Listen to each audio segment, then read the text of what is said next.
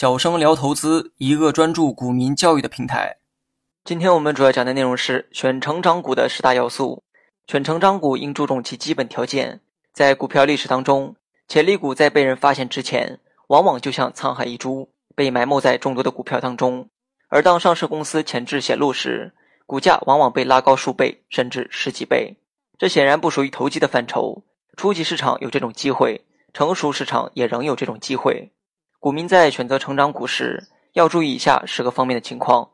第一，公司主营业务突出，将资金集中在专门的市场、专门的产品或提供特别的服务和技术上，而此种产品和技术基本被公司垄断，其他公司很难插足投入，属于优质的公司；而那些产品和技术在市场上竞争能力不强，还把资金分散投入，看到哪样产品赚钱即转向投入，没有公司本身应具有的主营特色。更无法对产品的技术进行垄断，就很难成为明日之星。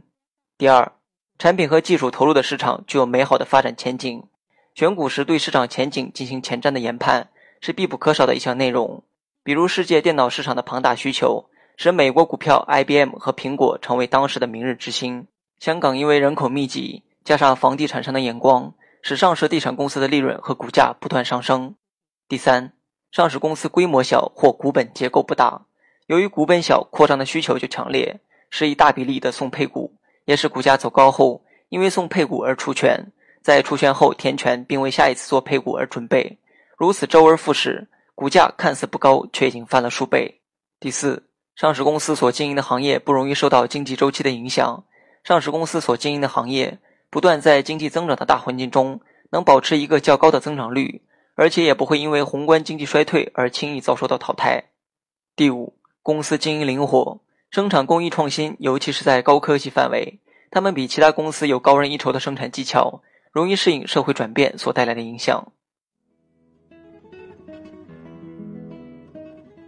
第六，公司肯花大力气进行新技术研究和创新，肯花钱或有能力发展新产品，始终把研究和发展新技术和新产品放在公司重要地位，公司才有能力抵御潜在的竞争对手。使自己的产品不断迭代而立于不败之地。第七，公司利润较高或暂时不高，但由于发展前景可观而有可能带来增长性很高的潜在利润。这一条对发现明日之星十分重要，因为利润增长性比高利润的现实性更为重要。动态市盈率的不断预期降低，比已经很低的市盈率更为吸引人。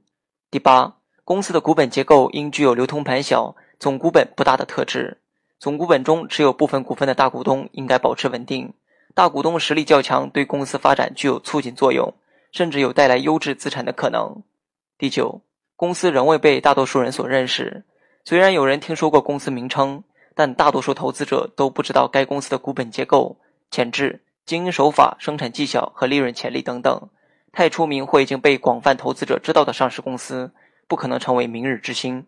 第十。股市行情初期时，股价不应该太高，至少应在中低价股的范围内寻找。因为从几元的股票翻至数十元比较容易，而从几十元的股票涨至数百元，则对大众心理的压力比较大。好了，本期节目就到这里，详细内容你也可以在节目下方查看文字稿件。